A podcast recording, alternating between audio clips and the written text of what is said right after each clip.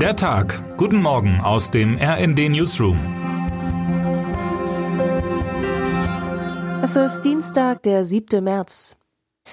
In Berlin eröffnet heute die weltgrößte Reisemesse ITB erstmals seit der Pandemie offiziell ihre Türen für Präsenzbesucherinnen und Besucher.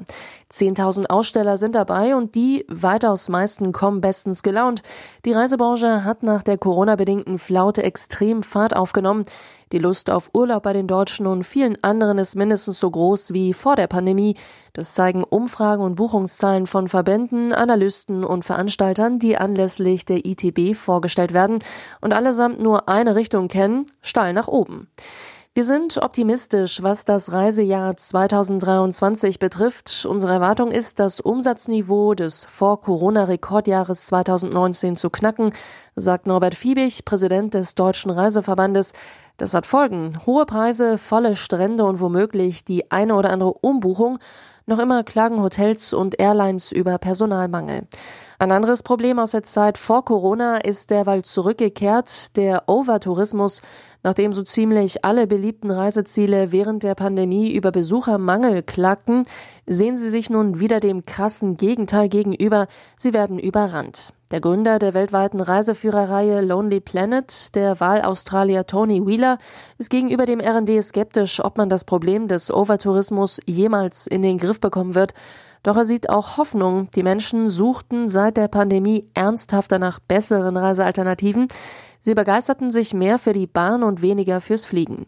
Auch Wanderungen, Radtouren, individuelle Hotels und Erkundungen am Heimatort seien in den Fokus gerückt. Wheeler bezeichnet dies als das gute Reisen.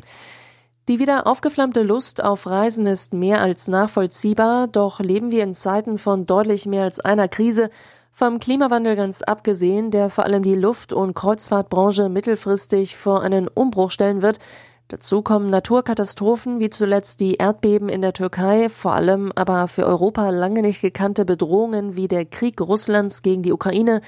Wird dies auch Auswirkungen auf künftige Reisen haben?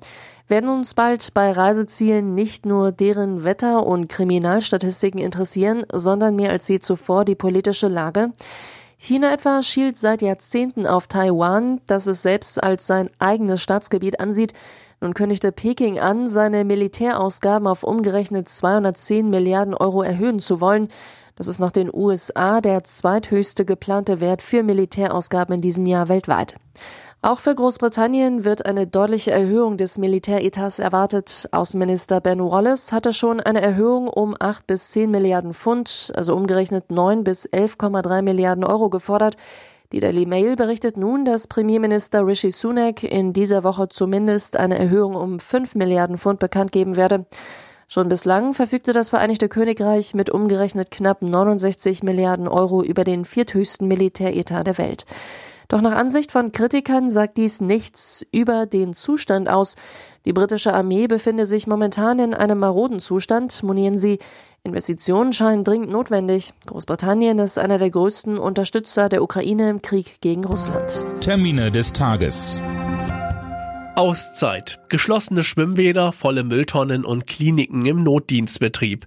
Die Gewerkschaft Verdi macht unter anderem in Berlin, Sachsen, Baden-Württemberg und Hessen mit weiteren Warnstreiks Druck im Tarifstreit des öffentlichen Dienstes.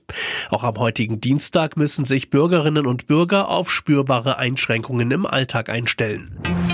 Ortszeit. Im Rahmen seiner Aktion Ortszeit Deutschland verlegt Bundespräsident Frank-Walter Steinmeier heute seinen Amtssitz für drei Tage ins Saarland und führt seine Amtsgespräche von Völklingen aus.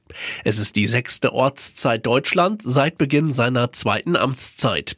Der Bundespräsident verlässt das Schloss Bellevue, um ins Land zu fahren und mit Bürgern und Bürgerinnen ins Gespräch zu kommen. Wer heute wichtig wird. Mit einem neuen Streik- und Aktionstag wollen die Gewerkschaften in Frankreich an diesem Dienstag wegen der geplanten Rentenreform Druck auf die Regierung machen.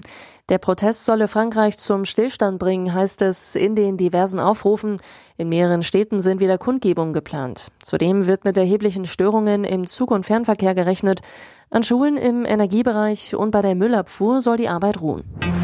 Und jetzt wünschen wir Ihnen einen guten Start in den Tag. Text Michael Pohl, am Mikrofon Alena Tribold und André Glatzel. Mit rnd.de, der Webseite des Redaktionsnetzwerks Deutschland, halten wir Sie durchgehend auf dem neuesten Stand. Alle Artikel aus diesem Newsletter finden Sie immer auf rnd.de slash der Tag.